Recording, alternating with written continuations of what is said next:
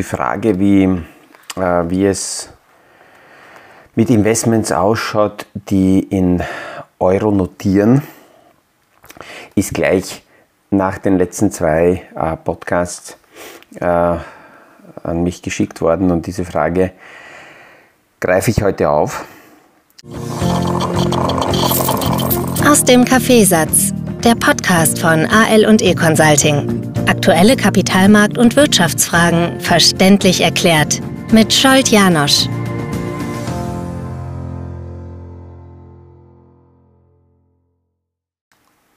Ganz konkret war die Frage, wenn ich als Anleger trotzdem euroskeptisch bin, Positionen in meinem Portfolio, Fonds oder Aktien ähm, dennoch in Euro notieren, ob das äh, trotzdem sicher ist. Was wäre, wenn zum Beispiel irgendwann eine Währungsreform kommt? Was passiert mit, dann mit meinen Investments?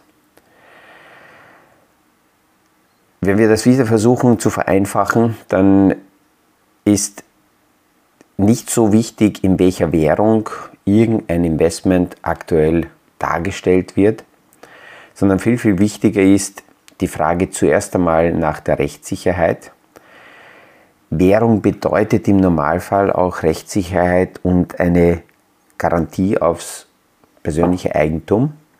Das heißt, es ist viel wichtiger, mal zu schauen, in welchem Umfeld habe ich diese, dieses Unternehmen, die, das Investment gekauft, besteht hier dementsprechende Rechtssicherheit. Und bei den Unternehmen selber ist dann die Qualität des Geschäftsmodells viel, viel wichtiger. Die Profitabilitätsfrage sehr, sehr wichtig. Die Frage nach dem Management, wer setzt wie das aktuelle Geschäftsmodell um? Gibt es Alleinstellungsmerkmale fürs Geschäftsmodell? Wie ist die Marktstellung insgesamt? Also das sind viele Fragen, die eher das Unternehmen betreffen als die Währung. Und wenn wir jetzt aber weitergehen und sagen, selbst wenn es zu einer Währungsreform kommen würde, ähm, dann wird halt das Unternehmen in der neuen jeweiligen Währung eingepreist. Aber es gibt zumindest eine Substanz, eine Substanz, die dann neu eingepreist werden kann. Wichtig ist nur, dass in dieser Übergangsphase äh, das Unternehmen weiterhin lebensfähig ist, seine Produkte weiter gekauft werden. In vielen Fällen dieser, der, dieser Währungswechsel haben wir in der Vergangenheit gesehen, dass es zu einer massiven Abwertung der Währung kommt, zu steigenden Zinsen kommt. Ähm, und diese, diese extreme Situation führt dann dazu, dass zum Beispiel Anleihen viel, viel stärker gefährdet sind als Aktien weil Anleihen als geldwertes Anlageobjekt oder Anlageinstrument äh, näher an der, an der, am Zahlungssystem sind und dann sehr stark entwerten, während Aktien einfach neu eingepreist werden. Nehmen wir jetzt aktuelle Beispiele her, Türkei oder Argentinien, dort sind ja die Währungen massiv abgeschmiert. Wir können uns noch erinnern, es gab einmal in Argentinien die Zielsetzung, dass der argentinische Peso im Verhältnis 1 zu 1 zum Dollar quasi fixiert wird. Die Währung hat aber in der Zwischenzeit so massiv abgewertet, dass wir irgendwann ein Verhältnis hatten von 1 zu 100 und aktuell haben wir überhaupt ein Verhältnis von 1 zu 400. Hat also jemand hier klassisch nur die Währung oder Geldmittel oder Zahlungsmittel gehalten, dann hat er natürlich eine brutale Abwertung erfahren wenn aber jemand argentinische Unternehmen oder Aktien gehalten hat oder das gleiche ist auch in der Türkei, dort ist die Abwertung noch nicht so radikal wie in Argentinien, aber auch brutal, äh, dann sind die Unternehmen immer teurer und teurer geworden aus ähm, Währungssicht, weil hier äh, durch die schwächere Währung die Unternehmen äh, eben jeweils eingepreist wurden. Was sehr, sehr wichtig ist, ist auch zu schauen, wie ist die Verschuldung des Unternehmens. Ist die Verschuldung niedrig und vor allem, wie sind die Laufzeiten der Schulden? Langlaufende Schulden sind in so einer Phase eher gut. Natürlich wäre es ideal, wenn es auch noch fix verzinste Schulden sind, weil dann ähm, ja, die steigenden Zinsen und die Abwertung die Firma nicht so stark berührt. Wenn die Schulden kurzfristig sind und kurzfristig fällig gestellt werden können, ist das für das Unternehmen eher schlecht, weil dann zu den höheren Zinsen neu umgeschuldet werden muss. Das ist das, was wir derzeit auch sehen, ähm, wenn wir darüber sprechen, dass die stark gestiegenen Zinsen nicht in allen Unternehmen gleichmäßig angekommen sind. Das ist immer davon abhängig, wie die Schuldenstruktur des Unternehmens aufgebaut ist. Sind es langfristige und vielleicht fixierte Zinsen hinter den Schulden, dann ist so ein Unternehmen nicht so stark davon betroffen. Maximal auf der Nachfrageseite, weil die höheren Zinsen dazu führen, dass die Konsumenten nicht mehr so stark konsumieren. Aber aus der eigenen Finanzierungsseite ist die Firma nicht betroffen. Sind dagegen die, Kur die Schulden kurzfristig, dann gibt es zwei Probleme. Erstens muss das Unternehmen dann sehr kurzfristig die Schulden bedienen und entweder aus Liquidität die Schulden zurückzahlen, muss dann sich neu verschulden, aber zu höheren Zinssätzen. Dann stellt sich auch die Frage, wie entwickelt sich aktuell das Geschäftsmodell? Gelten die gleichen Risikoparameter wie, sagen wir, noch vor drei Jahren, als die Firma sich verschuldet hat? Oder ist es so, dass in der Zwischenzeit die Banken die Geschäftssituation schon ganz anders beurteilen und deswegen weniger Kredite vergeben, höhere Eigenmittel verlangen und zusätzlich auch noch höhere Zinsen. Ich hoffe, dass es hilft beim, bei, bei, diesen Gedanken, dass im Portfolio beim Veranlagen viel, viel wichtiger die Substanz des Unternehmens ist als die jeweilige Währung. Ich weiß, da gibt es Menschen, die spekulieren mit Währungen und äh, damit, damit kann man sicher auch, wie mit vielen anderen Spekulationen da und dort, Gewinne erzielen. Aber Währungsspekulationen sind keine solide Basis für ein gut aufgebautes Portfolio. Eine andere Frage, die noch gekommen ist, ist, was ich davon halte, wenn zum Beispiel, ähm, ah ja, die erste Frage war, kann ich feststellen, ob äh, das Management in einem Unternehmen an der Firma mitbeteiligt ist.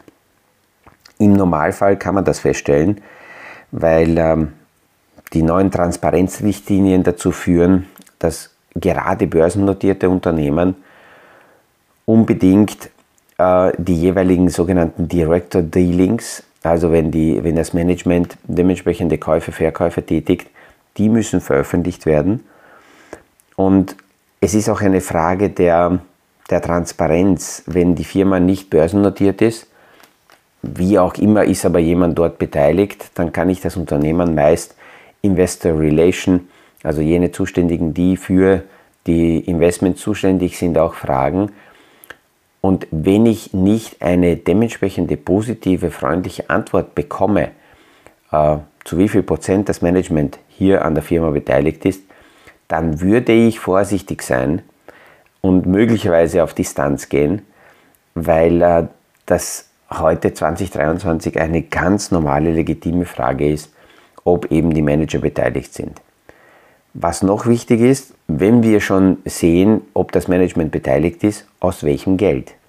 Es ist ein Riesenunterschied, ob heute Manager mit eigenem Geld sich Aktien des Unternehmens oder Optionen kaufen oder ob quasi als Teil des Einkommens als Teil der Entlohnung sie dann zusätzlich Aktienpakete dazu bekommen oder Optionen dazu bekommen, ohne das selber kaufen zu müssen.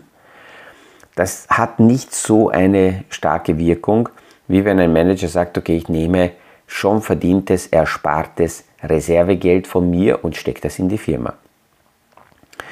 Ähnlich ist es auch mit der Frage, was ist, wenn Manager in der Auslage sind und möglicherweise zu sehr, zu oft politiknah gesehen werden, die würde ich auch kritisch betrachten, weil ähm, ja, in manchen Ländern sieht man das noch öfters. Äh, Manager, die permanent hier auf der Seite der Politik rumschlawenzeln, äh, machen das sehr, sehr oft aus Eigeninteresse, äh, wenn man nicht aufpasst, dann hat man hier sehr, sehr schnell Manager, die Söldner der Politik sind. Und ein Manager sollte ausschließlich die Interessen des Unternehmens, des Kapitals, der Investoren vertreten und dafür sorgen, dass die Firma zufriedene Kunden hat. Aber nicht sich damit zu beschäftigen, dass die Firma auf der Seite der Politik äh, dementsprechend politiknah äh, positioniert wird. Diese Lobbyierungsfrage und Netzwerkfragen, die so in der Vergangenheit viel häufiger im Mittelpunkt waren, werden heute kritischer gesehen. Und ähm, da sollte man als Investor auch vorsichtig sein, wenn man einen Manager zu oft auf irgendwelchen Bühnen sieht und auf irgendwelchen, ähm, äh, bei irgendwelchen Veranstaltungen. Die Arbeit des Managers ist heute so komplex, dass aus meiner Sicht hier die Zeit ausschließlich dafür investiert werden kann, ähm, im Sinne des Kapitals und im Sinne des Unternehmens Ergebnisse zu erzielen. Das heißt, der Manager, der sollte heute nicht 90 Prozent, nicht 100 Prozent, sondern 120 Prozent seiner Zeit hauptsächlich für die, für die Firma investieren. Das sind also zwei Themen, die jetzt noch so als Nachsatz oder weitere Gedanken zu den, äh, zu, zu, zur Frage der Euro-Entwicklung noch dazugekommen sind. Und dann ist äh, noch eine Schlagzeile mir geschickt worden, was ich davon halte, dass Michael Berry jetzt auf, auf, äh, auf, einen, auf einen Crash wettet. Wer Michael Berry noch nicht kennt, ein kurzer Ausflug in ja, vor die Finanzkrise. In den Jahren 2006, 2007 hat Michael Berry auf, darauf gewettet, dass bei den amerikanischen Anleihen und speziell im Zusammenhang mit den ähm, Immobilienfinanzierungen hier etwas passieren könnte. Das ist sogar verfilmt worden. Im Film Big Short hat äh, Christian Bale den Michael Burry gespielt. Und äh, ich kann es jedem nur empfehlen, diesen Film anzuschauen. Erklärt sehr viele, sehr interessante Hintergründe. Einerseits, wie es im Kapitalmarkt funktioniert, andererseits, was 2007, 2008 passiert ist. Man sieht aber in diesem Film auch, dass der Michael Berry kein besonders empathischer, menschenfreundlicher Typ ist, sondern eher ein etwas schrulliger ähm, ja, Analyst. Und er ist sicherlich erfolgreich auch als ähm, Fondsmanager, aber im Grunde ist er ein permanenter Pessimist, ein Permabär. Es gibt solche äh, Running Gags, so Aussagen, dass der Michael Burry äh, 50 der letzten zwei Crashs vorhergesagt hat. Das heißt, er hat permanent irgendwelche Themen auf dem Radar, wo er dann großartig sagt, das wird jetzt sehr, sehr negativ kommen. Und solche Permabären können mich nicht überzeugen mit ihrem Geschäftsmodell. Ähm, ich halte viel mehr davon, realistisch die Themen zu beleuchten, von der positiven, von der negativen Seite und eher konstruktiv an die Sachen ranzugehen, als permanent destruktiv schwarze Wolken zu sehen ähm, ich kenne sehr wenige Permabären, die mal äh, zufrieden, freundlich und entspannt da sitzen, weil sie permanent irgendwelche, wie gesagt, schwarze Wolken daher äh, ziehen sehen, wie beim rosaroten Panther, die kleine schwarze Wolke, die den Inspektor Clouseau permanent verfolgt. Die Schlagzeile war, dass Michael Berry 1,6 Milliarden Dollar äh, Short-Optionen gekauft hat auf den Nasdaq und auf den Standard Poor's. Wichtig ist aber dahinter zu schauen, was heißt es eigentlich, wenn er Optionen im Wert von 1,6 Milliarden Dollar kauft. Das bedeutet nicht, dass er 1,6 Milliarden Dollar hinlegen musste, sondern das bedeutet, dass er Rechte gekauft hat für ein Gesamtvolumen von 1,6 Milliarden Dollar. Das, was er dafür echt bezahlt hat, dürften so ungefähr naja, 0,5 äh, bis 1 Million Dollar gewesen sein. Und dadurch, dass sein Fonds recht groß ist, wird diese Position wahrscheinlich eher eine Absicherung sein.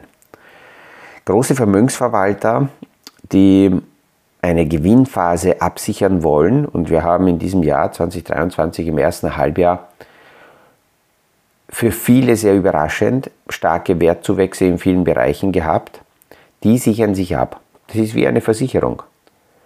Die kaufen also Positionen und äh, diese Positionen, wenn die eben abgesichert werden, als Absicherung gekauft werden, ähm, die würden dann steigen, wenn die Märkte fallen.